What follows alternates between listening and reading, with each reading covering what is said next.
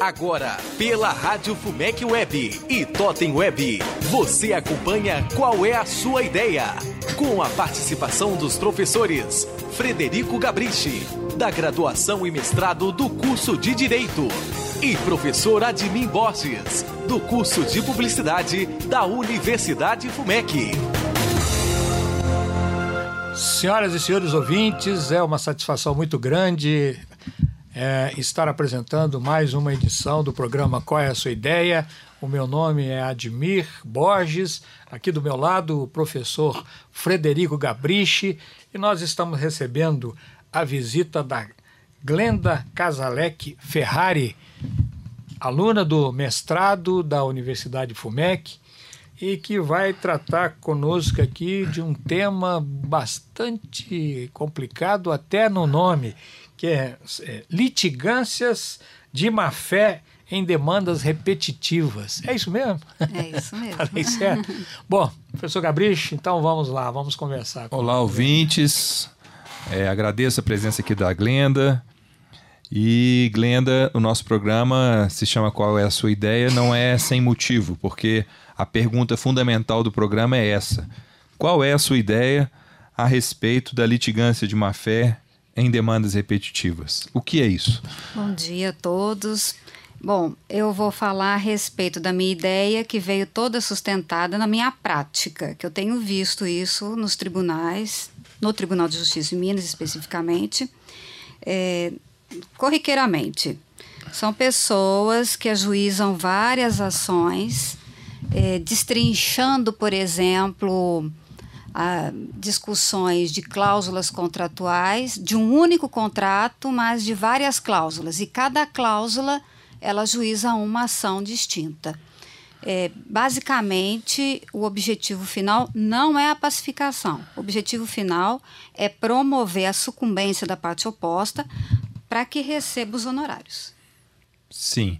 E como que você pensa que é possível coibir esse tipo de atitude? Esse é o grande desafio. O tribunal já tem, inclusive, um órgão que está vinculado à corregedoria, é, que visa identificar essas demandas e então tomar as medidas. Agora, existe até um procedimento interno que é sigiloso, eu não sei exatamente qual vai ser o caminho. Sim. Mas é, o desafio do meu trabalho vai ser exatamente esse: é, tentar inibir essa prática sem que seja uma forma de inibir também o acesso ao judiciário. Porque é um princípio constitucional e a gente não pode vedar, obviamente, a parte a ter uma decisão é, que ela busca.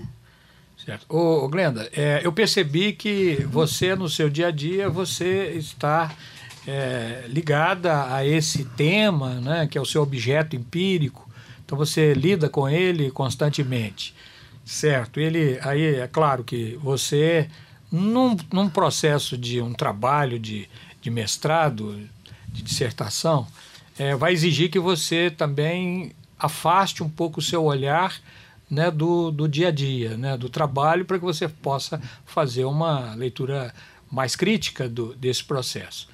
E você já tem os indicativos de uma leitura, de uma bibliografia básica que vai sustentar essa sua discussão, essa sua reflexão sobre o tema? Já, eu tenho mais ou menos uma bibliografia, mas que trata especificamente sobre má fé, a litigância de má fé, mas não nesse contexto, nesse pano de fundo que eu estou falando, que é, é, é mais atual, vamos dizer assim, né? É muito específico. Então, eu ainda não encontrei que trate do mesmo problema. Mas eu acho que a, o princípio é o mesmo, né? E Glenda, como você, além de estar fazendo um estudo teórico, acadêmico, científico a respeito da litigância de má-fé em demandas repetitivas, também trabalha diretamente com o assunto, você tem algum dado que possa ilustrar é, o que, que significa isso em termos práticos?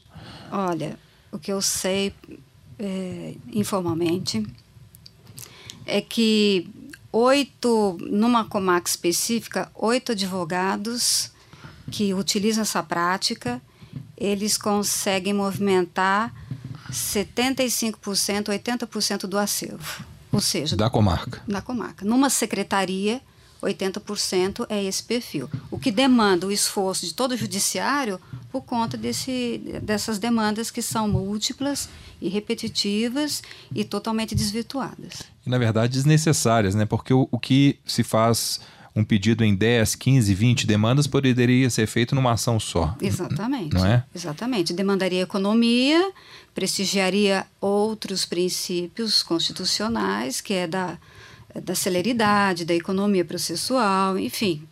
É uma essa prática, ela acaba prejudicando todo um jurisdicionado. Porque é claro, quem tem também um processo na justiça quer que seu processo seja resolvido o mais rápido possível. Mas se o juiz tem que demandar esforço, o magistrado, a secretaria, os servidores todos demandam tempo para resolver esses outros processos, obviamente, aquele que precisaria de uma atenção não que um não mereça mais atenção do que o outro, mas é que a gente sabe que não seria uma atenção voltada para a pacificação das partes. Entendeu? É um, é um caso típico de abuso do direito, né? Não tenho dúvida. É, porque o seu trabalho permeia a teoria do abuso do direito, a teoria é, relativa ao princípio da boa-fé, a má-fé a ilegalidade, a litigância de má-fé, uma série de assuntos é polêmicos. O, o, abuso do direito de demandar. Ele tem o direito de demandar? Sim, tem. Mas também isso tem que ser limitado, porque senão você invade o direito do outro, que acaba sendo prejudicado exatamente em razão da demora da prestação jurisdicional. Eu costumo dizer que não existe direito sem limite nem regra sem exceção. E esse é um caso típico, né? Porque acaba que essas demandas repetitivas encarecem o sistema muito, sim, não é? Sim. Tiram eficiência do sistema. É, o, o, Estado tem um valor para cada processo. A gente tem, eu não sei ainda exatamente qual é esse valor, mas o tribunal tem essa informação, que é, é o meu sim. objetivo pesquisar também isso. Encarece e e outra coisa que eu ia comentar, que embora seja um princípio constitucional, tanto o acesso ao, ao Poder Judiciário, os demais princípios, eles não são absolutos. Por Sim. isso esse limite. Perfeito. Bom, você explicou aí que isso atinge e impacta em vários processos e atores, né, de diversas formas.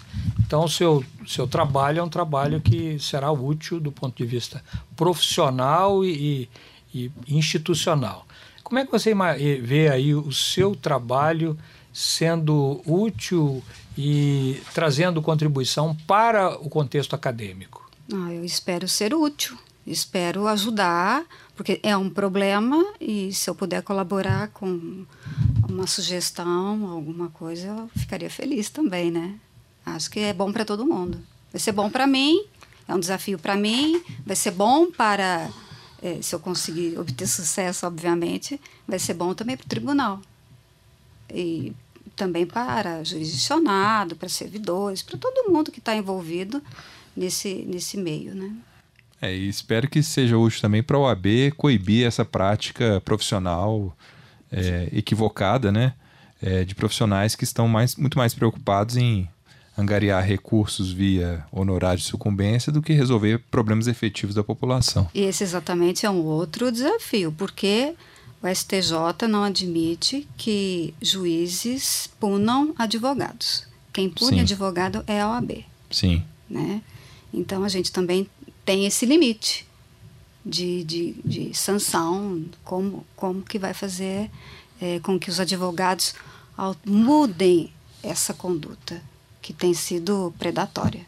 É, isso envolve também uma mudança de modelo mental. Né? O advogado acaba sendo formado na faculdade pensando que o trabalho dele é propor e demandas judiciais, quando na verdade deveria ser estruturar objetivos para que não houvessem conflitos Sim. e muito menos demandas judiciais, Sim. né? Vem então, na contramão. É, então contramão. é também necessário, na minha forma de entender, um trabalho nas faculdades com os professores e alunos para uma mudança de mentalidade, o que não é fácil de ser realizado. Sim, sim.